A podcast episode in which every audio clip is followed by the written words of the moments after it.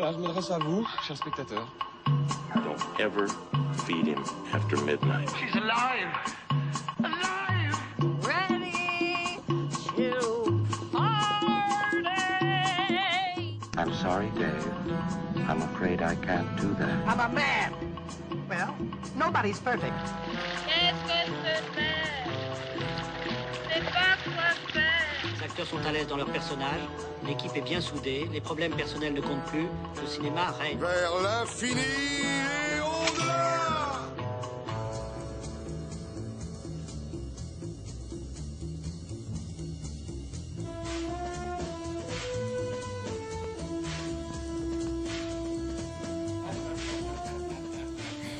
Bonsoir et bienvenue dans le bocal d'Extérieur Nuit. L'extérieur et la nuit, c'est souvent le début d'un mauvais film d'horreur, surtout si Sophie Catherine décide d'aller se balader en nuisette dans les bois ou que Laurent se réveille après un sommeil long de 110 ans. Euh, ce soir, à la veille de la fête des morts, en cette soirée d'Halloween, on va parler de films qui font peur, pas tous pour les bonnes raisons. Extérieur Nuit, c'est parti.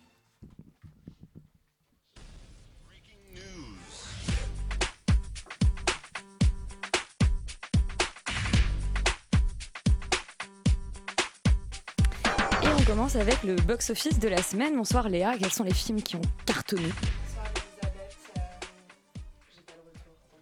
On ne t'entend pas. Ouais, bonsoir Elisabeth. Euh, le box-office de la semaine, écoute, pas de grande surprise puisque Écran Total s'était trompé la semaine dernière en annonçant que c'était le meilleur démarrage de l'année, alors que malheureusement pas tout à fait. La première place du box-office, c'est Le Grand Bain de Gilles Lelouch qui euh, réalise tout de même un très très bon démarrage avec 1 550 000 entrées cette semaine. En deuxième position, on retrouve le dessin animé d'animation Yeti et compagnie. J'ai dit dessin animé et animation dans la même phrase. euh, on a beaucoup aimé. On en a d'animation, on aime beaucoup. on vous en a parlé la semaine dernière également. euh, Yeti et compagnie qui réalise 465 000 entrées cette semaine pour un cumul à 871 000 entrées. Et en troisième position, euh, malheureusement, condoléances à la 2, 420 000 entrées pour un cumul de 1 988 000. Je n'irai pas plus loin. Le film dont on n'a même pas parlé. Le 14h de Paris, Laurent, quels sont les films qui ont bien démarré Et ben un petit peu sans surprise, c'est Bohemian Rhapsody qui tient la corde avec 2562 entrées pour 28 copies, donc une moyenne par copie de 95, qui est quand même assez élevée. Euh, suivi d'assez loin par En Liberté qui fait 1939 euh, entrées pour 25 copies, donc une moyenne par copie de 78. Euh, et ensuite Chacun pour tous qui fait, euh, euh, qui fait 528 entrées pour 14 copies, donc une moyenne euh, assez honorable de 38. Donc Euh, euh, chacun n'était pas pour ce film, quoi. Ouais. non, chacun n'était pas pour ce film. Voilà. J'ai envie de parler de Ta mort en short, pour ce très beau titre. voilà, qui est apparemment un recueil de courts métrages C'est qui fait malheureusement, qui fait malheureusement que 9 entrées pour euh, une salle. Même si on est dans plein de thématiques Halloween avec la mort, etc. C'est un peu triste. Oh, C'est extrêmement triste. Euh, Léa, Sad. toi, tu- c'est sad. Euh, Une bonne nouvelle quand même. Euh, une bonne nouvelle, euh, le casting du prochain film de Justine Trier, la réalisatrice de Victoria, et bien sûr de la bataille de Solferino. On connaît le titre de son prochain film, un film qui s'intitulera Sibylle, avec au casting Virginie Efira, Adèle Exarchopoulos, Gaspard Huliel, Neil Schneider, Sandra Hüller qu'on avait découvert dans Tony Erdmann, Laure Calamy bien sûr de 10%, et Paul euh, Ami de euh, Suzanne. Le film racontera l'histoire donc de Sibylle, une romancière reconvertie en psychanalyste depuis 10 ans, que la rencontre avec la mystérieuse Margot va bouleverser. Un film qu'on attend euh, avec hâte. Chez Comme tous les bien sûr. Euh, on va tout de suite parler des films qui sont sortis euh, cette semaine, et notamment euh, dans Liberté, le nouveau, la nouvelle comédie de Pierre Salvadori, bah, qui a très bien démarré en deuxième place du box-office. On écoute tout de suite la bande-annonce.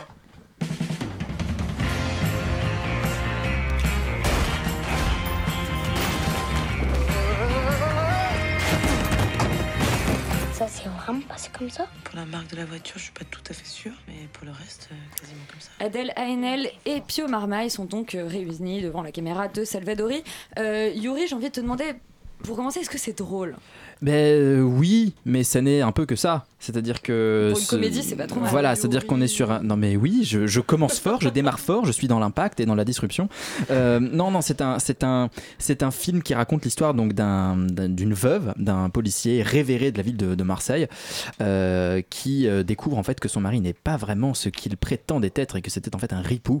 Et euh, elle se lie d'amitié Marie avec. incarnée par Vincent Elbaz. euh, Absolument dans des flashbacks hauts en couleur et, Elle se lie d'amitié avec Pio Marmaille, qui un, un, type injustement incarcéré à cause, euh, à cause de son mari, et, euh, et il est complètement fou. Il- la prison le détruit, et c'est donc euh, cette amitié rocambolesque que nous allons euh, suivre pendant une petite heure et demie euh, dans ce film plutôt rigolo. Hein. Moi, je, j'ai rien contre, mais le problème, c'est que ça tourne à vide et qu'à un moment, ça ne raconte pas grand-chose, ni sur la paternité, ni sur euh, justement la- le pouvoir des légendes, le pouvoir euh, de, de- de vouloir maintenir une, une image de quelqu'un qui est mort, de quelqu'un qui a disparu et de vouloir garder quelque part une image positive de lui. Je trouve que ça devrait être touchant. On voit exactement où le film veut aller et c'est un peu avec des grosses ficelles. Je trouve que l'amitié entre Adèle Haenel et Pion Marmaille ne tient pas du tout la route. C'est-à-dire que c'est deux, deux personnes brisées, mais, mais d'une manière tellement amitié, caricaturale. on est dans la drague quand même un peu. Oui, mais enfin, il se passe pas grand chose. Donc, on est, on est dans une, euh, on est dans une, euh, dans une amitié slash drague qui, pour moi, ne tient pas la route. Moi, je n'y crois pas. Je ne crois pas du tout au personnage de Pio Marmaille et sa relation avec Audrey Tautou. C'est vraiment problématique dans le sens où le film, pour moi, est constitué de gags qui, pour certains, sont vraiment drôles. Notamment cette espèce de type qui revient constamment au commissariat euh, en disant euh, je veux tuer ma femme, je vais passer à l'acte, et on lui dit non non mais revenez demain. Et en fait, plus ça va, plus en fait le type euh, arrive avec un sac avec avec avec des résidus de corps. Et enfin, c'est assez drôle. C'est assez lourdingue aussi par moment. Et moi, je trouve que le film ne marche pas et je ne comprends pas l'engouement qu'il a eu à la quinzaine des réalisateurs. Léa, t'es un peu plus. euh, Non, mais moi je vais aller malheureusement un peu dans le sens de Yuri, c'est-à-dire que c'est un film euh, dont j'ai trouvé déjà la première partie pas si drôle. Euh, je me suis marrée surtout dans la deuxième partie avec ses running gags. Il y a les super bons running gags, mais il n'y a pas vraiment finalement d'in- d'intrigue. Enfin, c'est- trop loufoque. C'est trop loufoque et je comprends qu'il a voulu faire une sorte de bande dessinée en, film. Il y, a, il y a plein de trucs qui auraient été hilarants dans une BD parce qu'on a ce recul, on se dit on n'est pas dans le réel. Là, il y a trop de moments qui sont beaucoup trop réalistes, en décalage complet avec le loufoque qu'il essaye euh, d'installer dans le film. Les acteurs sont super bons, mais finalement, les, les personnages, on n'y croit pas une seule seconde. On s'identifie pas du tout aux personnages. La seule chose qu'on retient de ce film, c'est que la police de Marseille est complètement incompétente et que les keufs euh, pensent que à niquer ensemble et qu'il y a des réseaux sadomaso qui ont l'air quand même assez, assez funky. hein. Ça, on Il y a- euh, depuis il y, des, hein. il y a des gros dojos à Marseille qui ont l'air assez cool. euh, J'aimerais bien être invité. Euh, passons, je pense que c'est un film qui, a, qui avait beaucoup d'ambition euh, comique et qui, en fin de compte, se résout à être plus un- une succession de gags qui fonctionnent malheureusement pas toujours euh, bien euh, les uns avec les autres. Euh, le personnage d'Audrey Tautou, on n'en a pas parlé, qui joue la compagne de, Pierre, de Pio Marmaille, qui l'attend. Elle, elle va être vraiment genre complètement évincée de l'histoire. Elle revient à la fin pour un dernier ressort scénaristique qui fonctionne pas hyper bien et c'est un peu dommage. On, rigole, on rigole quand même. hein, c'est pas non plus le film raté de, de l'année, mais euh, c'est, ça répond pas vraiment aux attentes. je pense que la critique avait euh, Mais je me tourne vers quelqu'un qui n'a pas l'air de rigoler du tout. Sophie, qu'est-ce qui se passe Non, je ne rigole pas du tout parce que je ne comprends pas pourquoi vous n'avez pas ri. Non, moi j'ai adoré ce film. Je, je vais vraiment être le. le- Après, Sophie, tu l'as découvert à Cannes et on s'est farci un Cannes. Ouais, on s'est farci un Cannes avec que des films tellement lourds N- et ouais, euh, graves que. plus, C'était un des premiers jours, donc ça ne marche même pas cet argument-là parce que c'était. Qu'est-ce euh, que c'est de démonter, d'essayer de démonter tout de suite la chronique de quelqu'un avant même qu'elle prenne la parole? Léa, c'est de l'anti-jeu C'est vrai. Non, moi j'ai trouvé que c'était vraiment un film qui m'a fait mais mourir de rire de- d'un bout à l'autre. Enfin, j'ai vraiment adoré. J'ai trouvé. En fait, ce que j'ai trouvé vraiment génial, c'est qu'à la fois c'était drôle, il y avait des running gags et il y avait quelque chose d'incroyablement touchant en fait, à la fois dans le personnage qui est joué par Adèle Haenel, parce que déjà. Bon, Adèle Haenel, personne, enfin tout le monde sait que j'ai une grande admiration pour cette actrice et je trouve que qu'elle- dégage toujours une espèce de fragilité et une espèce de brisure en fait qui a, qui a- qui a aussi dans son regard et du coup l'exploiter pour la comédie, je trouve que c'est un pari vraiment risqué et qui est du coup très très intéressant parce que tout ce qu'elle sort, en fait, c'est toujours drôle et en même temps il y a quelque chose derrière de, l'ordre de la fragilité et c'est et du coup c'est à la fois touchant et drôle et, ça permet vraiment un espèce d'éclat de rire complètement libérateur et, euh, Pio Marmaille, je trouvais qu'il était aussi excellent dans un, dans un autre registre euh, comique. Il est plus dans un, dans un registre très euh, un peu euh, voilà je me mets je mets mes gros trucs comme ça, je mets je mets, je mets un peu les pieds dans le plat etc. Mais il y a quelque chose quand même aussi d'assez sensible euh, de- derrière lui et puis parce que c'est un son personnage est quelqu'un de très de très complexe enfin voilà qui est quelqu'un qui a été brisé par la prison et qui se retrouve euh, devoir euh, à être dehors et en fait à, à refuser toutes les conventions sociales que représente la société et c'est Ça, ça que- te plaît et bien sûr que ça me plaît. Et, euh, et donc ça, j'ai trouvé ça très très drôle aussi, la manière dont, dont c'est dont, dont c'est raconté, comment se libérer un peu des conventions sociales en étant complètement fou et en assumant une espèce de, fo- de forme de folie totalement libératrice et, et je- et je trouvais que dans ce tandem entre Haenel et Pi- Pio Marmaille, il y avait vraiment une voix qui, qui, qui- enfin, une espèce d'avenue qui nous était offerte pour euh, juste rire euh, du comique de certaines euh, situations qu'on peut affronter tous les jours et, et que c'est vraiment juste un film incroyablement libérateur et qui m'a et qui m'a En rendu- liberté en même temps. voilà et qui m'a rendu mais, mais, mais vraiment mais fondamentalement heureuse et, et qui m'a aussi fait pleurer et qui m'a mais fait rire aux larmes enfin c'est vraiment un film absolument splendide pour moi Un film absolu pour toi aussi, Roman plein de Sophie là-dessus. Euh, bah, J'allais justement dire ça, c'est vraiment le titre euh, En liberté. Je trouve que ça fait vraiment écho euh, au message en quelque sorte du film parce que c'est un film qui s'autorise, qui a pas peur du ridicule et qui s'autorise vraiment à être ce qu'il est. C'est une comédie complètement décomplexée qui célèbre la bizarrerie qu'il y a euh, chez tout le monde euh, et qui prône vraiment l'acceptation de soi. Et euh, j'ai trouvé ça très beau. Le casting est absolument génial aussi. Après, c'est un film aussi qui, qui, qui, qui, travaille tous les enjeux du burlesque. Moi, ça m'a fait penser bon, des trucs de, Chaplin, mais aussi à The Party de Blake Edwards dans cette succession complètement de loufoque de scènes avec un mec qui a rien à faire là. Bah, je trouvais que c'était vraiment ça euh, et que c'était très beau, très drôle.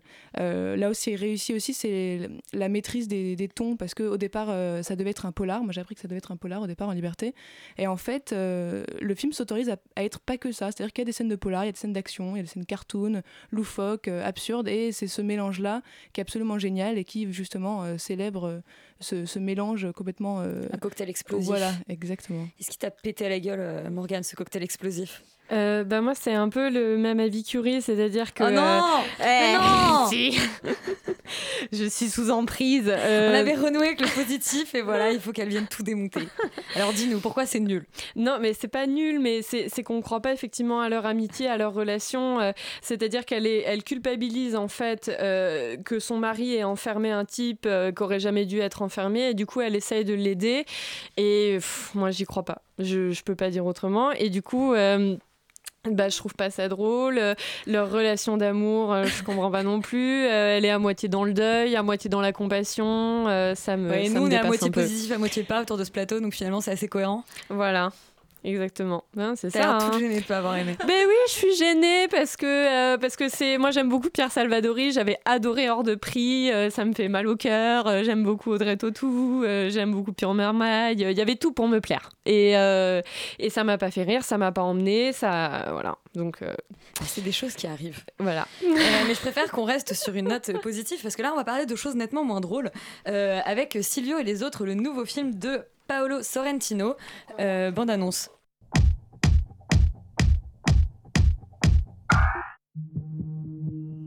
È incredibile. Ma secondo te lui piange?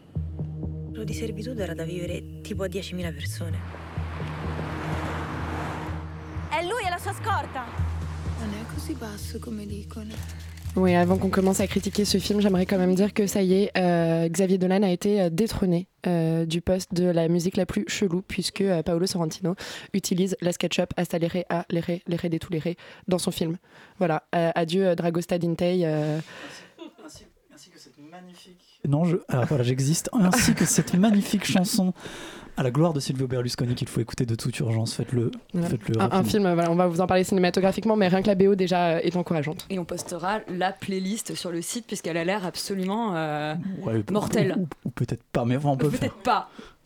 Euh, mais qu'est-ce que ça raconte, euh, ce Silvio et les autres? Qui sont ces autres déjà? Ah, et ben les autres, c'est justement c'est le titre du film en italien, c'est loro, c'est les autres. Tu parles super bien Ouais, italien. Je, c'est je beau, fais hein. très bien le faux accent italien du mec qui parle pas bien italien, en tout cas pas le voir pas du tout.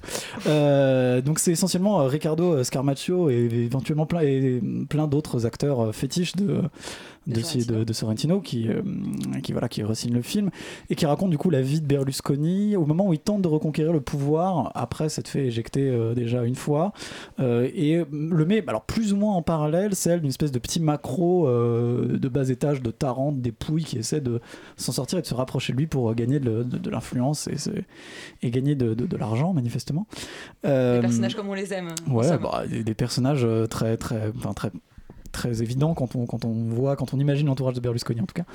Euh, c'est un film qui est assez étrange en fait, euh, moi j'ai trouvé. Euh, dans lequel heureusement Sorrentino revient en Italie et refait un film italien après euh, Youth qui était pas terrible et après The Young Pope. Et This Must Be The Place qui était catastrophique Qui avec est, Sean Penn. un, qui est un chef-d'œuvre Mais que j'adore, mais très, cla- très clairement, très clairement, aussi, il a je suis pas d'accord. Très clairement, il a pas, il est pas très doué pour diriger des acteurs en anglais, je trouve en tout cas, donc il vaut mieux qu'il le fasse en Oh. italien.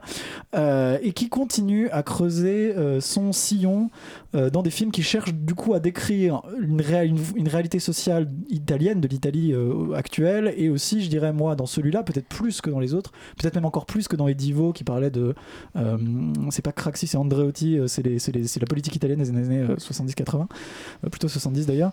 C'est vraiment un portrait psychologique de Silvio Berlusconi. Et moi, je trouve que de ce point de vue-là, c'est très réussi, en fait. Il y a vraiment quelque chose. Il dit quelque chose de vraiment intéressant sur Berlusconi. Moi, je l'imaginais pas vraiment comme ça. Ça donne une vraie profondeur au personnage, quand même. Ça lui donne un. Euh, Ça te l'a rendu sympathique. Ça l'a rendu un peu sympathique et c'est ça qui est assez étonnant parce que en fait le film est très déprimant aussi. Et ça on a du mal à, à- on s'attend pas forcément à ça quand on parle de Silvio Berlusconi qui a l'air d'être une espèce de gros porc euh, plus ou moins euh, jouisseur et qui, posé. non, non mais voilà enfin très clairement euh, l'image qu'on en a. Et, euh, et ce que lui présente c'est un type qui est en fait plutôt très triste très dépressif et, euh, et ça, rend quelque chose d'à la fois inattendu et intéressant. Le seul vrai problème, euh, c'est qu'il y a des défauts complètement inexcusables, notamment dans la, construction du film qui est bordélique à souhait. C'est-à-dire que clairement, je ne comprends presque pas l'intérêt des 45 premières minutes, ce qui est genre énorme. Euh, et même si, euh, et puis il y a des, y a des comment dire, je trouve qu'il y a des légers défauts de, mise en scène. Je trouve qu'il est un peu moins bon dans celui-là qu'il ne l'était dans ses deux premiers films. Euh, les images sont un peu moins belles, les scènes de fête sont un peu moins sympas que dans que dans La Grande Bellezza ou dans Il Divo. Une petite déception. Après, le film est très intér- Moi, j'ai trouvé le film très intéressant sur ce qu'il dit de l'Italie, sur ce qu'il dit de Silvio Berlusconi. Mais en tant qu'objet cinématographique, c'est un peu raté, quoi. Intéressant mais inabouti. Je te, je te vois hocher la tête, Morgane. Non, mais je suis complètement d'accord avec Laurent. C'est-à-dire que en fait, il y a un personnage qui cherche à se faire remarquer de Silvio Berlusconi en organisant des fêtes absolument décadentes avec des drogues, des filles à poil, etc. Il Ouais, finit. faire un mardi après-midi, quoi. Voilà, il finit évidemment par se faire remarquer. Euh, et ce personnage-là, qu'on suit pendant une heure, disparaît d'un seul coup pour laisser place à Silvio Berlusconi, qu'on a également attendu pendant une heure. Et du coup, le film est très bizarre C'est dans co- c'est sa comme une structure. mauvaise soirée, on attend la personne qu'on veut voir pendant, pendant 45 minutes, quoi. Voilà, mais la personne que tu as suivie depuis le début, elle part, donc c'est c'est quand même Ah, déstabilisant, quoi. Enfin, non, après, moi, je trouve ça, je, trouve, je pense que c'est quelqu'un qui cherche à décrire la décadence. Et euh, j'avais quelqu'un de mon entourage qui m'a dit l'autre jour, euh, les Italiens, j'ai l'impression qu'ils sont très attachés à ce sujet-là, parce que comme ils sont exposés à des ruines quelque part, ils ont un rapport et une envie de, de décrire la décadence qui est qui est là et euh, chez Paolo Sorrentino c'est vraiment euh, fu- fulgurant que ce soit dans The Young Pope ou dans ce film là c'est-à-dire que l'Italie euh, est une sorte de pays en décadence euh, et Silvio Berlusconi en est un symptôme. Et je pense que c'est quelqu'un voilà qui essaye de décrire ça à travers des scènes extrêmement drôles. Donc Silvio Berlusconi c'est quelqu'un qui a produit des émissions pour la télé des émissions de télé-réalité des émissions de jeux. Et la première scène du film une des premières scènes du film c'est une chèvre un qui mouton. un mouton qui rentre dans, dans l'appartement qui regarde la télé et qui meurt de, de débilité ou quelque chose comme De ça et moi je trouve non, ça, même. je trouve ça Meurt de très froid, drôle plus ou moins, il y a aussi une espèce de truc habitué les gens, enfin bref, jusqu'à ce qu'ils meurent. ouais. Voilà, ouais. C'est très métaphorique aussi comme Ouais. film. hein. Moi, mais- j'aime- bien. J'aime bien et en même temps, c'est raté. C'est Voilà. métaphorique, et, mais est-ce qu'on peut quand même dire que le film est très lourd aussi dans, sa, dans Oui. ses métaphores? Ah oui. C'est-à-dire que au moment Oh oui. où Silvio Berlusconi est euh, intronisé, il y a un tremblement de terre. Oh là là, l'effondrement. Alors c'est vraiment quelque chose. D'une église, d'une église, attention, hein. Donc vraiment, on est sur Voilà, du. rapport à la on- on religion. sauve- on sauve sur- Jésus à la fin. Voilà, sur de la. Exactement. Et Alors Jésus la sourit. fin, la Bien fin sûr. qui est quand même un peu flinguée, qui est, je trouve, qui est un ressuscité de Fellini euh, sans grand respect pour la, pour, pour la chose. Donc c'est c'est une espèce de, de, de, de- et voilà, moi quand tu disais, tu parlais de la décadence, je trouve que c'est aussi un cinéaste qui filme le vide.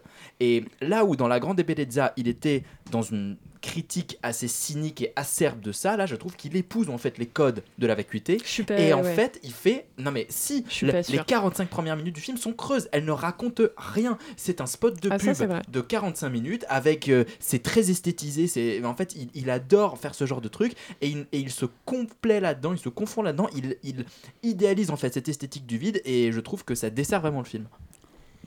Ok, donc j'ai 45 secondes pour sauver le film. Euh, je dirais euh, beau, trop long, femme à poil, ticket de métro. Ça vous donne envie d'aller voir ou pas Bah oui, évidemment. Ouais, paillettes. Euh, Italo Disco, La SketchUp à Stalere, euh, c'est un film trop long avec des très belles images. Je vais pas re-répéter ce que tout le monde a dit. Les 45 premières minutes, on perd le personnage après, ce qui est très dommage parce que les 45 premières minutes, je me disais, il est hyper fort. Il arrive à poser un personnage, aller voir un deuxième personnage qui va enfin nous amener à Silvio Berlusconi. Quand on arrive sur Berlusconi, on, zappe complètement pendant une heure quasiment euh, ce premier personnage. Et là, tu te dis, ah, ok, tout ça pourquoi?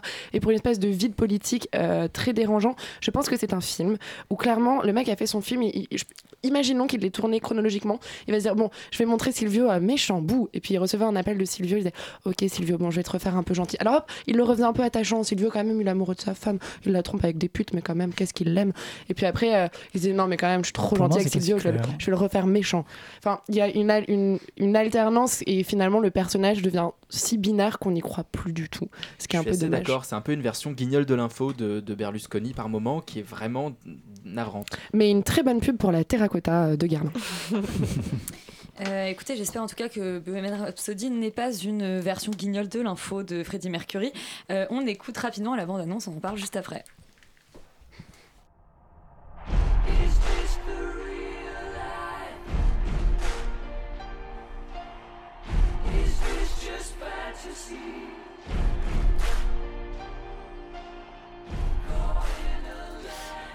Ouais, on pourra monter un grand karaoké après si Ah vous voulez. oui. Euh, alors, j'ai envie de dire de Brian Singer en même temps. hum, Est-ce que c'est vraiment de Brian Singer? On va se poser la question. Ce qu'on peut dire en tout cas, c'est que euh, Freddie Mercury est incarné par Rami Malek. Rami Malek, euh, l'acteur euh, d'origine égyptienne, américain d'origine égy- égyptienne, qu'on a découvert dans The Pacific ou Mr. Robot ou dans euh, d'ailleurs euh, la nuit au musée pour ceux qui pour ceux qui ont vraiment l'œil. Euh, alors déjà, euh, j'ai envie de te demander, Yuri, est-ce que c'est un film de Brian Singer? Non, mais est-ce que c'est un film? C'est une Oh énorme. Excusez-moi, qu'est-ce qui se passe sur ce plateau ce soir Je pars avec Yuri, mais direct. Est-ce que une- c'est un film C'est une énorme déception. C'est-à-dire que c'est un Quelle film qu'on attend depuis On parle que 10 de mauvais films en fait. Non, Je- alors, J'ai fait l'annonce, mais c'était- réel. je vais, je, je vais, re- je vais, je, je vais faire un truc un peu marxiste et dire d'où je parle. C'est-à-dire que je suis Ok, un, Yuri, un- vas-y, Yuri. un gros fan de Queen. Je, je- j'adore Queen et j'attends ce film depuis 10 ans. Il est pas content. Et, Yuri. et je suis pas content du tout. C'est-à-dire qu'on est sur un produit. Vous le voyez pas, mais il est en train de devenir rouge. Ah produit marketing euh, complètement contrôlé par tous les membres de la famille, tous les membres du groupe encore vivant, qui n'a pas de sujet, qui n'a pas de personnage principal, qui euh, se confond dans des scènes de concert reconstituées qui durent 15 minutes, mais littéralement 15 minutes, ce qui est un aveu de faiblesse terrible pour le film, parce qu'il n'a rien à raconter, alors que la vie de Freddie Mercury est passionnante, trépidante, qu'il y a tellement Ouais. de choses à dire sur lui, sur, euh, sur, sa, sur sa personnalité, sur son hédonisme, sur euh, sa haine de soi, sur son homosexualité, sur sa relation avec sa femme, sur sa relation avec, avec ses comparses euh, de Queen. Et, et en fait, c'est un film qui sent terriblement l'aigreur, quoi. C'est-à-dire qu'on est dans un, dans un produit fabriqué qui est censé être à la gloire de Freddie Mercury, mais qui finalement est extrêmement moralisateur. Parce qu'il dit, oui, c'est pas bien de faire des fêtes parce que finalement, tu gâches ton talent, petit Freddy. Et, et finalement, on n'est pas du tout dans une, dans une compréhension réelle du personnage. Rami Malek, avec tout le respect que j'ai pour lui, je, n'ouvre pas encore mon bureau de ré- réorientation professionnelle Ah pour non lui, mais, mais il, il est. Ah non, Yuri. Je, je trouve que en fait, il, il fait une version de Freddie Mercury tout le temps très lourde, très concentrée, et il perd totalement la légèreté, la joie de vivre, la pulsion de vie qu'il y a dans- à la fois dans la musique et euh, dans, dans sa vie. Et, euh, et voilà, et je quitte le plateau euh, parce que je suis tout rouge. Non, non, c'est vraiment, c'est un, c'est un, c'est une énorme déception ce film. Alors, Morgane est aussi rouge que Yuri. Euh, Qu'est-ce que ça cache, Morgane? Bah, euh, je pense que je dois décrire à nos auditeurs quelque part euh, le- les conditions de la séance dans laquelle on était. C'est-à-dire qu'on était au Grand, vu au Grand Rex, Rex, voilà. La salle était remplie de 2800 personnes, tous fans de Queen. On était avec des mecs avec des moustaches et des débardeurs blancs, donc euh, grosse ambiance et tout. Il y avait un chauffeur de salle qui faisait chanter des Galiléos aux gens. Enfin, c'était assez drôle. Euh, Il y a le générique de la Fox qui est euh, entonné par 2800 personnes. Enfin, c'est super. Et je sais que quand on est au Grand Rex et qu'on regarde un super film, normalement, il y a de l'émotion. Il y a un truc qui se passe normalement au Grand Rex quand on regarde un super film. Il y a de l'émotion. Soit on rit, soit on pleure. Il se passe quelque chose. Et là, il s'est rien Sans passé. jeter des petites cuillères. Ah, voilà, mais là, il s'est rien passé, quoi. Donc, euh, je pense que hum, le, le- le film euh, est extrêmement contrôlé, c'est-à-dire qu'effectivement, on comprend pas exactement quel est le sujet. Est-ce que c'est Freddie Mercury? Est-ce que c'est Queen? Est-ce que c'est l'amitié? Euh, On sait pas trop et on sent effectivement qu'il y a eu beaucoup de contrôle sur ce qui allait être dit ou non dans le film. Et effectivement, c'est assez cadré, c'est-à-dire que le film tombe dans tous les clichés de Ah bah oui, c'était une rockstar. Ah bah oui, il s'est drogué. Ah bah oui, il a fait des Non. grosses, grosses teufs. Mais il est euh, scandaleusement interdit hein, dans, dans le film avec des chants contre chants euh, terrifiants. Voilà, Et bon, bah, euh, je vais laisser c'est dommage. Sophie euh, porter les stockades et puis ensuite on oubliera que ce film est sorti. Oui, je pense qu'il faut vraiment oublier ce film, l'effacer de sa mémoire, parce que, bon, écoutez, je vais, je vais rejoindre exactement tout ce qui a été dit par mes chers collègues auparavant, c'est-à-dire que c'est un film mais absolument mais monstrueux et terrible, de vacuité et de d'inintérêt, mais abyssal. Waouh Alors là on a eu, je pense qu'on a eu le champ lexical bah, de la décadence euh, chère à Berlusconi. euh. voilà. Non mais moi, moi justement, je suis pas une. Enfin, j'aime beaucoup Queen, mais bon, j'aime beaucoup les 5-6 chansons qu'on connaît tous, mais je En peux fait, pas je m'en fous que- un peu, quoi. Non, non, non, j'aime bien, mais je connais pas Freddie Mercury plus que ça, je connais pas Queen plus que ça, donc je me disais bon, au moins je vais apprendre quelque chose, et je n'ai rien appris parce Si. que juste ce qu'on nous raconte, c'est On exactement. apprend qu'il est marié avec une nana. Oui. Et ça, c'est plutôt joli. Mais sauf que ça, c'est intéressant. Et voilà, en fait, c'est c'est le problème de ce film, c'est que. Étant à peu près novice sur la vie de Freddie Mercury, moi j'ai l'impression que c'était effectivement un personnage fascinant et qu'il y avait énormément de choses à raconter sur ce personnage-là, sur ce Freddie euh, qui, qui avait l'air mais vraiment effectivement ambivalent, ambigu, euh, plein de joie. Enfin, c'était vraiment un personnage extraordinairement euh, riche à, à traiter et je trouve ça mais d'une d'une tristesse d'avoir fait cette espèce de caricature de, de, de, de la rockstar euh, qui effectivement en plus et, et ce qui est et, et le pire dans tout ça c'est que ce, ce film est réalisé mais de la manière mais d'une des manières les plus mièvres que j'ai Et jamais c'est vues enfin mais réel non. s'est fait virer, mais non hein. mais le- non mais la réalisation l'image enfin l'image vraiment s'est fait- virer non mais au la, cours du la- tournage. la lumière je sais pas ce qui s'est passé pourquoi ils ont décidé Et de je faire m'en ça fous, la direction artistique mais mais l'image il y a des espèces de, de, de, de- de constamment de, d'auréoles de lumière autour des bougies autour des trucs. J'avais l'impression d'être dans un vieux film érotique des années 80 enfin c'était monstrueux Et ça aurait été mieux. Et ça aurait été mieux. Parce que là, il n'y a pas une bite à l'écran. C'est mais terrifiant. oui, non mais non mais il y a rien, il y a rien, c'est aseptisé au possible. J'ai l'impression que c'est un film en fait qui a été fait pour des gamins de 14 ans et encore des gamins euh, de 14 ans qui seraient incroyablement puritains et auxquels il faut pas trop montrer de choses et dès qu'on montre un tout petit peu de cocaïne, attention. Il y a même pas- il y a pas- un personnage qui prend de la Non non, il y, a- il y a un moment une table où on voit On de- voit on des restes de farine, Oui, mais voilà. ça pourrait être du sucre. Ça pourrait. Bah écoutez, D'ailleurs, c'est en tout, probablement cas, du sucre. en tout cas, puisque c'est plus intéressant, euh, moi je suis pas allée voir euh, Bohemian Rhapsody. Par contre, j'ai vu un, un film érotique des années 70, enfin satanico-érotique, Et aussi- germano-suédois, lesbien. Euh, c'est très très bien. Ça s'appelle Une dernière chose que je peux dire sur La euh, messe Bo- des Vierges Noires. Vas-y. Regardez tous. sur Bohemian Rhapsody, une dernière chose, c'est que du coup, j'ai voulu aller voir, j'avais jamais vu le live de- du fameux concert Aid, euh, live voir Aid ça. pour Africa, et je suis allée regarder sur YouTube. La même chose. Et mon dieu, c'est bon, ok, ça a été reconstitué exactement de la même manière, mais juste euh, l'énergie est là. Et puis c'est aussi le grand problème du film, c'est que quand on est dans ces concerts-là, je sais pas si le réalisateur est déjà allé dans un concert, mais les figurants ne savent pas faire la fête. Je sais pas, putain, mais c'est pas possible. Non, mais alors- dans un alors ça, c'est- Allez voir l'original sur YouTube. ça, Allez voir l'original sur YouTube. Bah oui, autant aller voir l'original sur YouTube, sinon on se retrouve avec une scène de playback dans le film. Donc c'est ça ça n'a ça n'a Karaoké pas grand intérêt. Ah, de 13 minutes en plus, c'est long. C'est très, très long. c'est- c'est C'est long, c'est chiant. Je pense qu'on c'est peut abréger les c'est souffrances moche, de en tout le plus, monde. c'est C'est moche c'est- en plus. Enfin, c'est tout ce qu'il faut pas. Euh, on va parler d'un film. On espère que, en tout cas, un film. Bon, je sais pas, j'ai envie de dire un peu plus intéressant parce que depuis le début de l'émission, nous assassinons avec Mais non, méthode et mais détermination tous les films dont on parle. Mais avec beaucoup de rigueur. Euh, avec oui, bah, C'est tu sais, la rigueur temps. et l'acharnement chez les serial killers, ça va souvent un peu ensemble. Euh, ce film, c'est Kent Non, Kent mais on a déjà parlé de Lars von Trier, hein, c'est bon. et- Oui, effectivement. C'est de Carlos euh, Vermouth. C'est un film espagnol, euh, malheureusement disponible dans une seule salle au Hall euh, aujourd'hui, deux. Mais euh, nous écoutons tout de suite la bande-annonce. Tuviste un accidente, pero todo está bien. ¿Sabes quién soy? ¿Sabes quién es ella? Lila Cassen. Roman, tu as été la seule à t'aventurer en salle. Et oui, Voir mais- ce film espagnol. Oui, je vais envoyer des ondes positives parce que là, après euh, l'acharnement qu'il y a eu sur euh, le Bohemian Rhapsody, voilà, non, oui, euh... rire machiavélique, Un peu, un peu mal fait. hein. Euh, donc ça raconte l'histoire de Lila Kassen qui, après avoir passé 10 ans sans chanter, euh, prépare son... Très bien. Waouh Ça c'est merci. Une... C'est un esprit. Donc elle prépare son retour sur scène, seulement elle va avoir un incident et elle perd la mémoire. Donc elle va engager une, une fan dévouée qui s'appelle Violetta pour lui, euh, pour lui réapprendre en fait à devenir la star qu'elle était. Euh, Tâche difficile, c'est un film qui était au TIFF euh, cette année. Il faut savoir aussi que c'est le réalisateur euh, Carlos Vermouth, c'était un, un, dessinateur de BD en fait. Et c'est son troisième long métrage. Moi, c'est une super belle surprise parce que j'avais absolument aucune idée de ce que j'allais voir en rentrant dans la salle. Et euh, c'est sûr que quand on voit sur l'affiche euh, entre De Palma et Almodovar, ça fait un peu peur et ça met la barre haute, mais le pari est réussi. Déjà pour l'histoire qui est très originale, c'est-à-dire qu'on a vu énormément de films sur, euh, sur les stars en fait. et sur la perte de mémoire, je pense que c'est le. Et sur la perte de mémoire, tout à fait. Ouais, ouais. le twist le plus vieux du cinéma. C'est vrai. Et, et, puis voilà, en fait là, l'originalité du, du film, c'est que ça traite surtout la relation euh, entre euh, le, le, le, fan et la star euh, elle-même, qui est quasiment jamais traitée comme ça, en tout cas au cinéma. Moi, c'est la première fois que je voyais ça. Et de montrer comment l'un n'existe pas sans l'autre.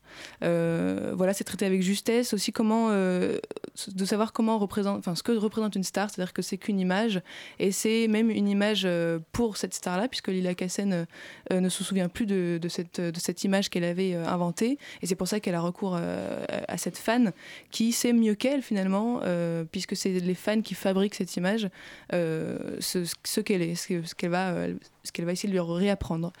Et il euh, y a des scènes musicales absolument euh, magnifiques, superbement interprétées, mais aussi superbement filmées. Il euh, y a une mise en scène qui est moderne, qui est originale, qui est personnelle. Donc moi, je pense que Carlos Vermouth, c'est un cinéaste à suivre de très près, que je ne connaissais pas. Et je pense que tous les gens autour de ce plateau se sont trompés de films musicaux cette semaine. Exactement. Voilà, il ouais, allez, voir, allez voir ça, ça fait bien. Euh, on va rentrer dans le vif du sujet, on va parler d'Halloween. Euh, Halloween, euh, la nouvelle version, la version de David Gordon Green. Et puis un petit, on fera un petit clin d'œil au Halloween original, celui de Carpenter. On écoute la bande-annonce en VF, s'il vous plaît, du nouveau Halloween.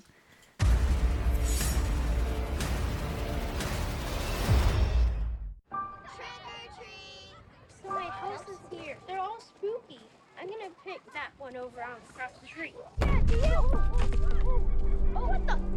Hey, sorry about that. Oh, yeah. Puisque c'était pas en VF. C'était donc une VF en anglais. C'était une VF en anglais, je peux vous le faire. Hein. Un bonbon, un sort.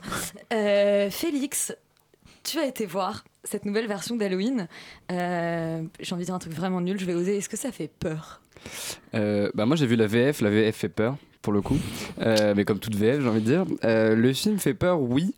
Euh, après, c'est pas non plus euh, le plus, enfin voilà, le film plus, le plus horrifique et terrifiant qu'on verra cette année et qu'on a vu ces, ces, dernières années. Après, il y a quand même quelques, quelques, voilà. Quelques enfin, il y a un vrai travail de mise en scène, je trouve, pour tenter entre guillemets de, faire peur sans faire peur comme l'original.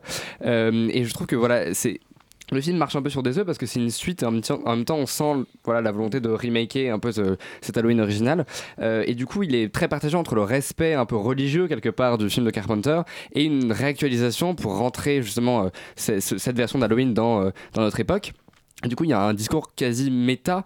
Euh, donc, méta, c'est un film qui réfléchit sur lui-même, euh, sur justement sur, euh, le, film originel avec Michael Myers, on a, quasi l'impression qu'il a vu en fait le Halloween originel et qui va du coup détourner les codes qui avaient été utilisés par Carpenter pour faire peur, euh, pour être en complicité avec le spectateur et en même temps toujours euh, tenter voilà de le surprendre. Parce qu'on va retrouver par exemple le, le fameux drap euh, fantôme dans lequel Michael Myers se cache dans le premier, on va le retrouver mais cette fois-ci ça va pas être exactement la même chose. Donc du coup à chaque fois il va y avoir des clins d'œil mais ça va pas être des clins d'œil pour le clin d'œil, ça va être utile, utilisé justement de manière assez efficace en tout cas intelligente. Et voilà je trouve que c'était intéressant de le, noter. Euh, et ensuite il y a une vraie réflexion sur, euh, sur le devenir quelque part de, des figures de Laurie Strode et de Michael Myers en tout cas de comment elles ont évolué en 40 ans. Michael avant c'était quand même le mal absolu. La silhouette pouvant être vraiment n'importe qui euh, le mal qui se cache un peu sous, sous n'importe qui. Et ici il est quasiment devenu un bourreau presque risible pathétique et il est presque devenu standard et mineur en fait pour la violence de l'époque. Il y a un policier d'ailleurs qui le dit dans le film. Finalement oui il tue trois pecnos avec un couteau mais en vrai on s'en fiche un petit peu. Et c'est vraiment je trouve qu'il y a du coup une vraie réflexion sur la banalisation du mal à travers ce personnage. Et Laurie, qui était du coup euh, un peu la Scream Girl justement de, de cet Halloween de 1968, euh, devient ici une espèce de vétéran euh, parano, voilà, atteint de choc post-traumatique, qui est enfermé dans son rôle. Et pour sortir de son rôle, elle est obligée de devenir quelque part un personnage fort et devenir presque le prédateur de Michael. Et là, je vais faire un petit flashback sur Allez. Predator parce que Merci.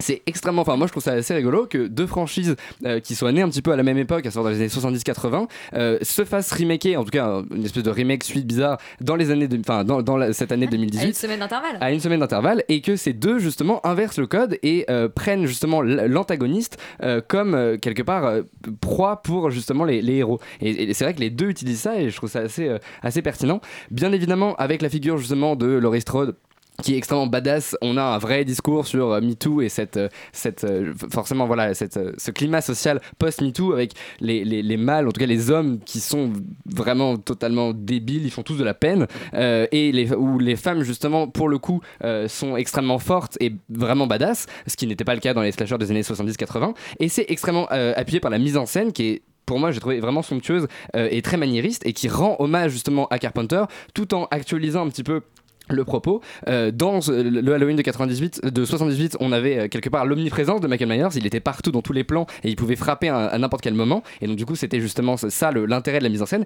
Et ici, d'un seul coup, il te fait un plan séquence de 3 à 5 minutes. On suit Michael Myers qui va tuer des gens, ce qui était normalement totalement impensable pour le gimmick de mise en scène de, de Carpenter. Et j'ai trouvé ça assez intéressant d'utiliser voilà, le plan séquence de cette manière. Donc c'est un film qui a des défauts, mais qui reste intelligent et réflexif. Yuri.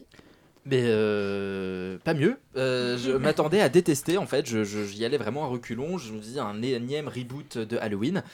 Et j'ai vraiment pris mon pied. J'ai trouvé ça hyper divertissant.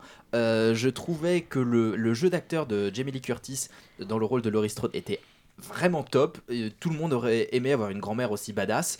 Euh, c'est quand même Je la première fois. C'est la première fois qu'on voit une, une- une- vraiment un personnage de grand-mère avec un shotgun courir après un serial killer euh, dans un film comme ça. Le film est coécrit par Danny McBride, qui est en fait un, humoriste, un acteur qui, qui, est, derrière les, le- le- la série Vice Principals, et ça explique en fait le ton un peu décalé, et je suis d'accord avec toi, quasi méta du film et qui que moi j'ai trouvé très drôle et moi j'ai effectivement le plan où Michael Myers entre entre dans la maison euh, d'une espèce de ménagère qui est, qui est totalement caricaturale. Il prend un marteau et ensuite tu, tu entends une espèce de ftonk dans le, dans le fond. Et puis il revient, dit non, le marteau c'est pas bien, il prend un couteau et après tu vois comment il la défonce. C'est hyper drôle. Enfin, c'est tout, tout, tout un tas de petites trouvailles. Et, et vraiment. Ah, ça a l'air hyper drôle, quoi. Et c'est un film de slasher qui, oh, qui fait aussi peur. C'est-à-dire qu'il y a quelques moments très très angoissants, je trouve, personnellement. Je, je- et, et je trouve qu'il arrive très bien, justement parce que on en a tellement vu. On a tellement vu ce genre de film qu'on ne peut plus les prendre au premier degré, comme on a pu prendre au premier degré Halloween de 78, euh, au moment où il est sorti, euh, pour ceux qui étaient vivants, euh, comme, euh, certains. euh, Laurent. Comme Laurent. Comme Laurent. Euh, J'étais déjà vieux à l'époque. et, euh, et- et en fait, on en a tellement vu qu'on peut plus les prendre au sérieux. Et le film joue avec ça et en même temps arrive à infuser quelque chose euh, de terrifiant. Et la mise en scène est tout à fait honorable. Et ben c'est marrant parce que je suis absolument pas d'accord. Mais alors, mais pas du tout quoi. Laurent C'est- va pousser un coup de gueule.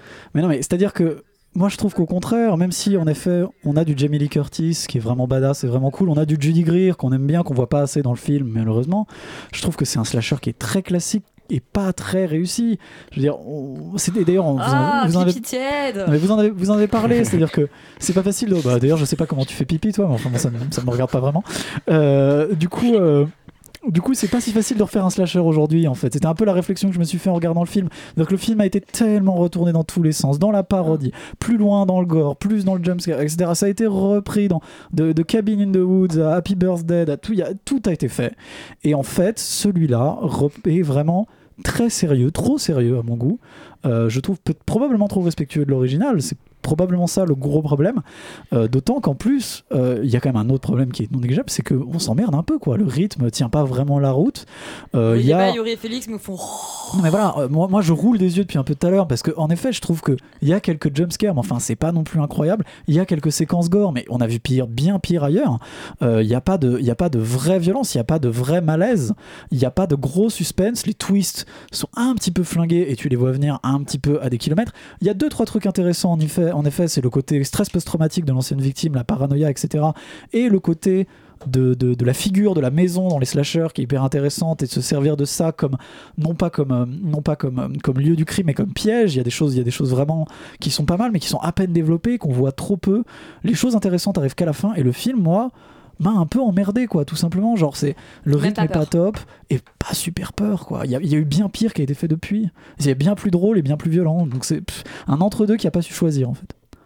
Malheureusement. Malheureusement.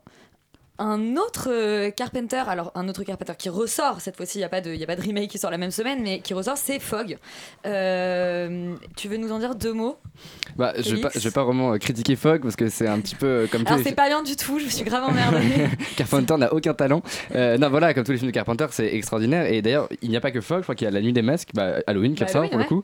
Il y a Invasion Los, Los Angeles, il y en a énormément. Je crois qu'il y a à peu près toute sa filmo qui va être ressorti- qui va ressortir là sur le, tout le mois de, de novembre, si je ne m'abuse. Euh, d'ailleurs, je me suis un peu renseigné. ça- pas. Ça, ça sort au quartier latin, au Grand Rex, à la Villette. Enfin voilà, renseignez-vous un petit peu, mais je vous On va conseille. pas vous faire le boulot quand même. parce que bon, ça fait beaucoup sinon. Euh, mais voilà, je vous conseille quand même d'aller voir euh, les films de Carpenter au cinéma parce que c'est pour le coup un cinéaste extrêmement formel qui a une vraie réflexion sur la mise en scène et comment mettre euh, en scène l'horreur à une époque où, bah, quelque part, l'horreur c'était pas vraiment ça. Il a su réactualiser un petit peu et mettre sa patte dans, tout ça. Et surtout un cinéaste qui joue énormément avec le- l'environnement et le rapport entre le personnage et son environnement.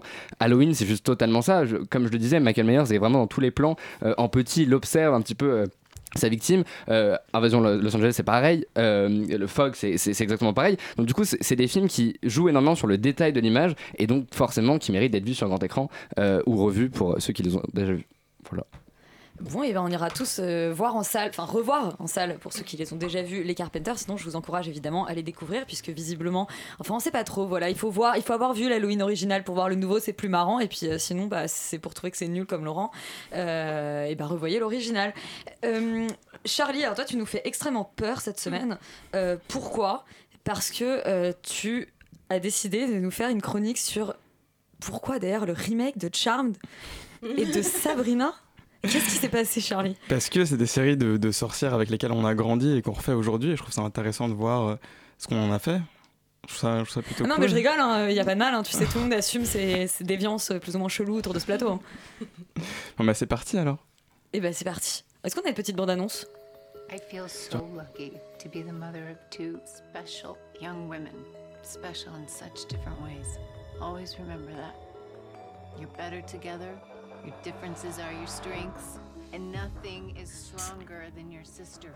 Alors du coup, le reboot de Charm raconte l'histoire de Mel et Maggie, deux sœurs qui rencontrent pour la première fois leur demi-sœur Macy après le décès de leur mère dans des circonstances mystérieuses. Elles vont apprendre qu'elles sont des sorcières. On prend les mêmes et on recommence. Le livre des ombres, les démons, le manoir, le pouvoir de Troie, tout y est. C'est donc un reboot de Charm avec donc trois nouvelles sœurs et les gens ont crié au scandale. La communauté des fans de Charm, euh, si tant est que ça existe, euh, n'apprécie pas du tout ce reboot. Ça, je les comprends. Euh, Enfin. ce que je comprends pas, c'est la raison pour laquelle ils aiment pas ce reboot. En effet, ils prétendent que ce reboot n'est pas à la hauteur de l'ancienne série. Et je me dois de vous rappeler, les enfants, euh, que euh, j'ai vraiment un, même si j'ai un attachement particulier pour cette série parce que c'est la première série que j'ai- suivie euh, bah, enfin c'est pas ouf Charm en fait enfin faut arrêter d'en parler comme si c'était Breaking Bad ou The Leftovers hein. Euh, je me suis rematé le début de la saison 1 euh, des, des deux et en fait ça se vaut le but de Charm à la base c'était de surfer sur la vague de popularité de Buffy et de prendre Prue Piper et Phoebe qui on découvre donc qu'elles ont des noms à la con et qu'elles doivent battre le mal qu'elles sont les, les, les Charmed Ones et en fait c'était un nanar enfin les, les trois premières saisons ça va encore mais il y a quand même du gros plot hole des intrigues qui sont résolues off screen sans plus d'explications des incohérences. ouais t'as vu je suis, un, je suis putain mec moderne.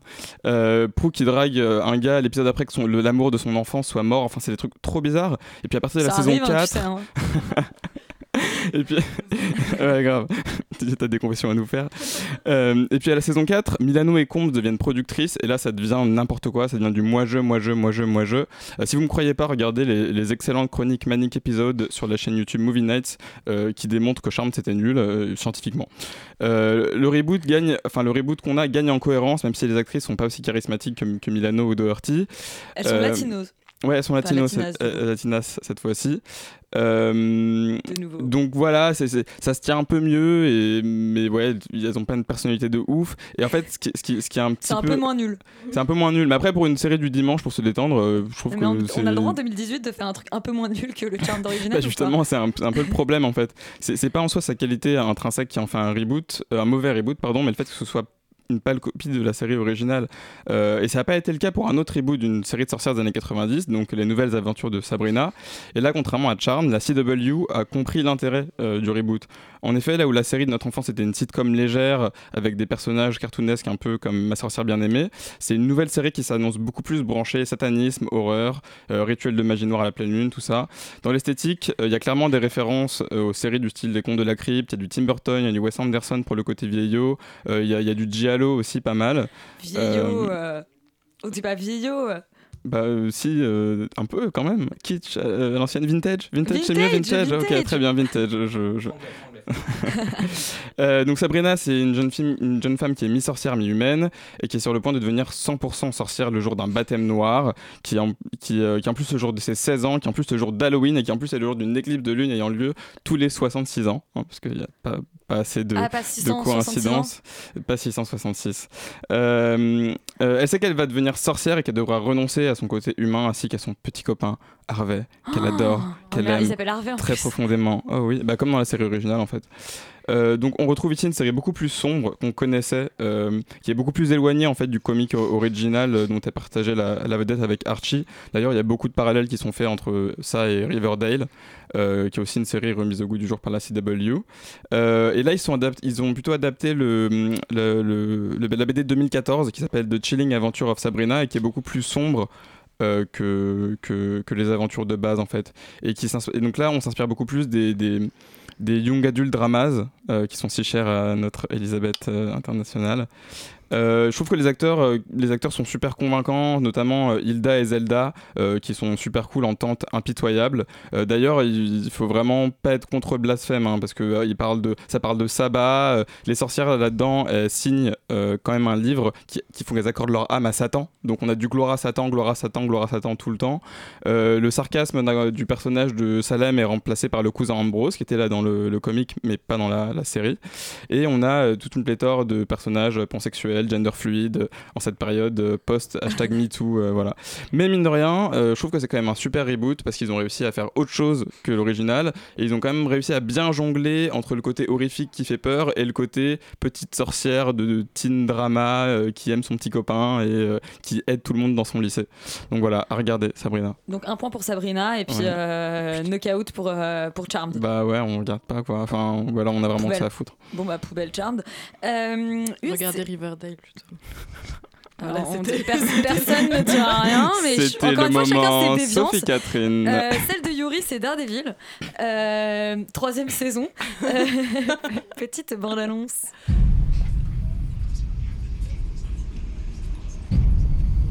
I used to listen to people asking for help. That's what I was trying to do, was help people.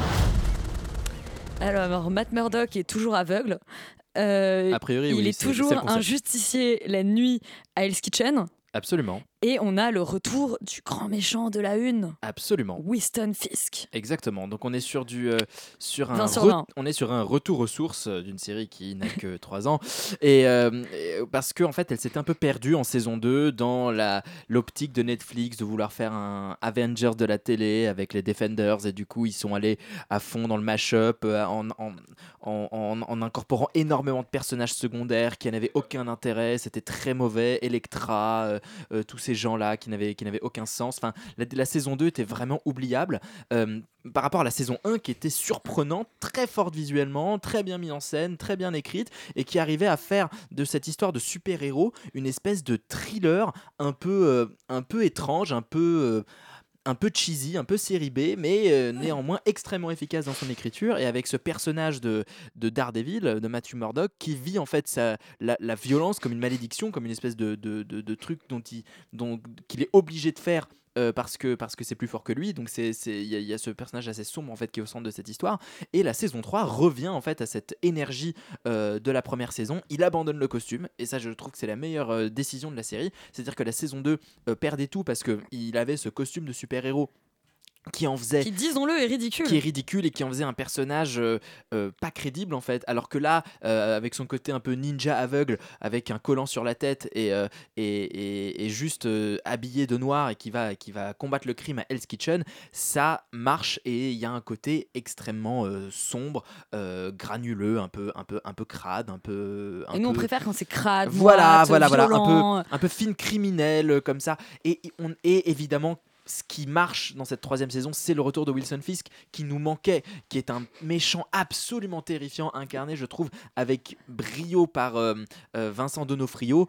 Euh, c'est un, méchant qui fait vraiment peur, c'est-à-dire qu'il fait pas grand-chose, mais il est massif physiquement, c'est-à-dire qu'il est très grand, très très imposant. Il fait vraiment peur parce qu'il peut passer d'une espèce de délicatesse à admirer un tableau qu'il adore et juste ensuite arracher les yeux de quelqu'un qui lui a dit que sa pizza était trop cuite. Donc il y a une espèce de euh, de côté imprévisible chez ce personnage qui est terrifiant et que je trouve euh, extrêmement bien repris dans cette troisième saison. Après, l'histoire pêche un peu par... C'est toujours trop long en fait ces séries-là, il y a toujours 13 épisodes, il devrait en faire 8 ou 10 maximum, il y a, il y a toujours 3-4 épisodes de trop parce que euh, ils essaient de développer des On intrigues le sent d'ailleurs, on le sent énormément. que des Il y a certains épisodes qui sont à petit budget Voilà. par rapport à d'autres. Et il y a des personnages, il y a des épisodes qui sont assez intéressants, qui vont dans le passé de cette- certains personnages, mais qui sont assez ouvertement du remplissage. Voilà, c'est pas une série exemple de défaut. Néanmoins, ça se laisse très bien regarder et on passe un excellent moment. C'est du Netflix and chill. C'est du Netflix and chill. Euh, Sophie, toi, tu as vu Les Romanov, la nouvelle série de Matthew euh, Weiner. On écoute la bande-annonce. Michael, there are so many people out there with your background, and I guess they're proud, but they're really fed up. Le showrunner donc de Mad Men. Euh, cette série a commencé très récemment, hein, début octobre. Oui. Euh, qu'est-ce que Qu'est-ce que ça raconte? C'est une série d'anthologie, donc c'est-à-dire, euh, enfin, tu vas nous expliquer d'ailleurs.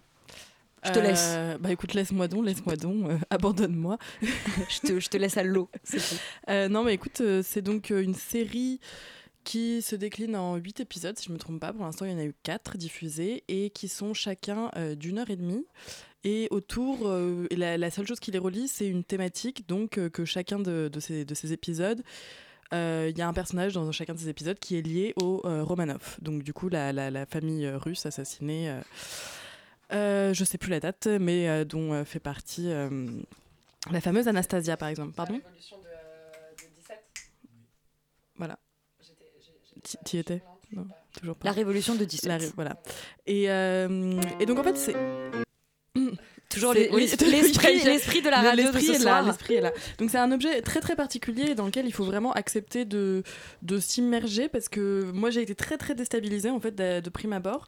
Déjà parce que le premier épisode est vraiment pas terrible et comme ça dure une heure et demie, on se dit oulala dans quoi je vais m'engager? Est-ce que ça vaut vraiment le coup que je dépense une heure et demie à chaque fois pour regarder quelque chose dont T'as du courage un peu hein. bizarrement? Oui, mais parce que dans le premier, il y avait quand même, puis moi j'aime bien tout ce côté-là, le, le rapport euh, à une dynastie euh, perdue, maudite, tout ça. Enfin, moi, ça, ça, ça m'amuse. Donc, euh, donc j'ai j'ai quand même voulu. J'ai voulu y aller, j'ai voulu, j'ai voulu persévérer et j'ai eu raison parce qu'effectivement les, les, les épisodes suivants, en fait, chaque épisode est meilleur que celui d'avant. Donc du coup, c'est- c'est- je- j'attends beaucoup de, du C'est du burner. Voilà, c'est Comme ça. Charlie M. Et donc c'est vraiment un objet très particulier et en fait aussi narrativement qui est construit parce que du coup c'est des films du enfin c'est des petits enfin c'est des films d'une heure et demie mais qui sont construits narrativement comme des séries. C'est-à-dire que vraiment on a euh, un jour dans la vie d'un personnage, on a un jour, deux jours, ça se passe vraiment sur des temporalités très très réduites. Et donc c'est quand même vraiment un, objet cinématographique qui est assez intéressant à regarder et qui moi m'a vraiment euh, interpellée. Euh, après, donc, faut vraiment pas s'attendre à une forme de cohérence parce que même j'ai l'impression que, que, le que les Romanov, en fait, ça devient très très rapidement un prétexte parce que très souvent, dans plein d'épisodes, on apprend que à la toute fin que un tel en fait est peut-être vite fait lié au Romanov, ok, d'une certaine manière, mais mais c'est pas vraiment, c'est pas vraiment très très euh, prononcé et je pense que c'est vraiment, il s'est qu'il a juste pris ce prétexte-là pour raconter des histoires de personnes aux quatre coins du globe, euh, plein d'histoires différentes et de s'amuser un peu avec ça en fait. Et ce que je trouve plutôt, plutôt agréable, et parce qu'il a quand même un sens de la narration et un sens du, de- des, des personnages très intéressants. Et, et ce qui est la, la- la chose drôle en fait, qui, qui, qui est peut-être un peu le fil rouge quand même dans, dans tous ces épisodes pour l'instant, c'est que il y a des personnages qu'on a vus dans le premier qui sont cités dans le troisième, qui sont cités mais juste de manière annexe comme ça. Enfin voilà, donc il y en a un qui a écrit C'est un du Balzac en fait. Voilà, c'est ça, c'est la grande comédie humaine la Romanov. Et, euh, et voilà, donc euh, par exemple, un qui a écrit un livre sur les Romanov dans le premier, enfin, dans le deuxième épisode. Ensuite, on va se concentrer sur son histoire dans le quatrième épisode. Et c'est assez, assez drôle de voir ce- cette chose-là de, de- cette manière-là. Et, et ce qui est assez génial, il y a un épisode qui est vraiment, moi, qui m'avait fait mourir de rire. Et enfin, pas seulement de rire, parce que c'est quand même aussi assez euh, tragique. Mais euh, où il y a le. euh, je n'ai plus son nom, la, la très belle rousse de Mad Men. Anastasia. Ah non, pardon. La très belle rose de, de, Dis- de DreamWorks, de euh, Voilà. quoi Pardon Non, non, de, euh, dans Mad Men, qui, qui joue la je secrétaire. vais la retrouver, je ne sais euh, plus. euh, qui joue aussi dans Drive, bon, et euh, qui joue dans, cet- dans cet épisode avec Isabelle Huppert. Et en fait, il y a aussi donc Christina chose- Hendricks. Christina Hendricks, qui est donc dans tous ces épisodes-là. En fait, il y a aussi quelque chose. Il y a une forme de mise en abîme de plus en plus, pas dans le premier ni dans le deuxième, mais dans le troisième et quatrième. Euh, dans le troisième, en fait, on voit le tournage d'une mini-série autour de la dynastie des Romanov. Et donc, Christina Hendricks est censée jouer le rôle de la, de la mère euh, qui va se faire assassiner. Et Isabelle Huppert joue le rôle de la réalisatrice qui est complètement tarée, qui voit, qui est persuadée de parler avec les fantômes de la, de la, de la famille Romanov, etc. Et c'est, franchement un épisode extrêmement drôle où on part très très loin dans la mise en abîme. Et la fin, enfin la scène finale est vraiment exceptionnelle. Et le quatrième épisode est aussi euh, un peu de cet acabit-là. Donc, euh, donc voilà, je ne vais pas pouvoir m'étendre plus longtemps, mais en tout cas, c'est, je pense que c'est quand même euh, quelque chose de très intéressant à, à regarder pour, pour avoir un point de vue différent sur ce qu'on peut faire en fait au niveau série et, euh, et avec quand même quelqu'un à l'écriture qui est vraiment très intéressant et, Et on doué. espère une, euh, que ça va continuer à monter en gamme pour les quatre épisodes Eh bah oui, suivants. j'attends ça. Léa. L'esprit de Léa est là.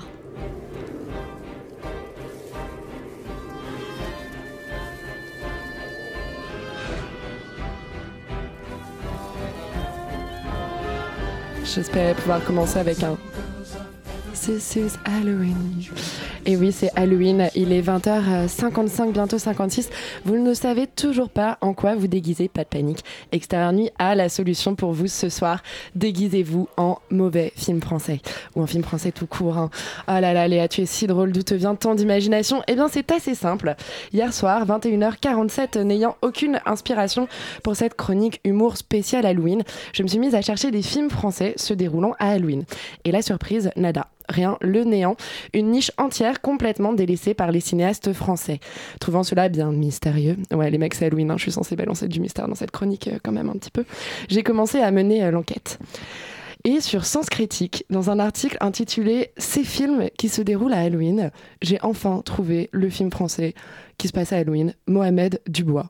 Film français de 2013 de Ernesto Ora avec Eric Judor. Le film est quand même proposé entre American Horror House de Darren Scott et euh, All Hallows Eve de Damien Leon quand même. hein. Alors ok, ces deux réalisateurs n'ont rien fait d'exceptionnel non plus et j'ai seulement dit leur nom américain pour vous impressionner. Mais bon, Ernesto Ora, à part Mohamed Dubois, il n'a rien fait. hein. Si pardon, il a fait un téléfilm en 2015. Merci pour tout, Charles. Alors moi je me suis dit merci Ernesto de me redonner de l'espoir pour écrire cette chronique sur les films français se passant à Halloween. Pourquoi j'ai choisi ce thème bordel? Et donc j'ai décidé de regarder Mohamed Dubois euh, disponible sur Netflix actuellement. J'ai même pas pu le mater illégalement donc euh, pas de frayeur d'Adopi. Euh, donc c'est l'histoire d'un type qui a des doutes sur son lien de filiation avec son père. Il est persuadé d'être le fils du prof de tennis tunisien de sa mère. Il démissionne de la banque de son père, blindé de thunes, pour emménager en banlieue et travailler dans un kebab parce qu'un soir il est sorti en boîte et il est tombé amoureux de Sabrina Ouazani, la sœur du mec qui tient le kebab. Bon, bien sûr, tout le monde va finir par réaliser qu'en fait il s'appelle Arnaud Dubois. Et là, patatras, drame familial en pleine Aïd. Alors Halloween dans tout ça, euh, oui, en effet, juste une scène en boîte de nuit où le mec de Sabrina Ouazani la trompe avec un mec sans vraiment se rendre compte qu'en fait c'est un mec et du coup elle le quitte parce que il est pédé. Oui, euh, ce thème euh, reviendra 36 fois dans le film. Euh, on a aussi droit à l'écran à de la typo, c'est-à-dire des mots en arabe traduits comme chouf, miskin ou zeyo. Alors zeyo, je suis allée vérifier quand même, ce n'est pas de l'arabe, hein, c'est juste le verlan d'oseille qui est traduit quand même euh, à l'écran au cas où. hein. Vous commencez à flipper maintenant. hein. Ah vous êtes en train de vous dire euh, que, euh, que je vais vous imposer un plus long résumé du film film. Donc euh, je vais vous raconter cette scène où des mecs qui, parce qu'ils font de la peinture, en ont partout, sur les bras, le visage, le crâne. Alors moi, je suis pas experte en bâtiment, mais j'ai repeint ma salle de bain une fois et je me suis pas vraiment transformée en œuvre de Jackson Pollock pour autant. hein. J'en conclus donc que, en plus d'être raciste, le héros de film français est déficient moteur ou mental, ou peut-être juste simplement con, hein, très con. Je vais m'arrêter là dans cette critique de film pas du tout halloweenesque, avant que vous ne vous demandiez euh, qu'est-ce qu'on a encore fait, au bon Dieu. Ça y est, on y vient. Un autre merveilleux film français qui sortira le 30 janvier prochain et dont l'affiche a été révélée hier, alors que je me remettais à peine de Mohamed Dubois. Le pitch? Vous êtes sûr? Vous voulez vraiment euh, le pitch? Vous voulez Oh avoir oui. peur Vous voulez avoir peur? Eh ben, le pitch, c'est les Kofi qui sont de retour en France pour marier cette fois leur fille, Viviane, Tatiana Rajo, à Nicole, interprétée par Claudia Tagbo. Voilà, après ça, vous ne pourrez pas me dire que vous n'êtes pas pétrifié par les, films français. Alors ce soir, barbouillez-vous de peinture, balancez quelques vannes bien racistes, misogynes et homophobes pendant la soirée, en répétant 36 fois en 1h35 « je suis pas un PD », par exemple, ça, ça marche hyper bien. Euh, puis au moment de conclure avec votre crush, hurlez « baise-moi comme un arabe, sale bougnoule Euh, Je ne fais que citer le film d'Ernesto Ora. Euh, ce ne sont pas mes propres paroles, c'est une citation du film. Alors, si et seulement si votre partenaire admet avoir passé une soirée très mitigée en votre compagnie, votre costume aura été réussi, vous aurez été le parfait film français. Eh bien, nous allons nous quitter sur ces belles paroles et allons nous barbouiller, boire et bah, les insultes. Enfin, je sais pas, moi j'adore les insultes racistes. Je vous souhaite juste une très bonne soirée sur Radio Campus Paris. Surtout, vous restez, n'allez absolument pas faire la fête. En fait, restez branchés à votre radio, faites la fête à côté. Et on se dit à la semaine prochaine. 21 21. Radio Campus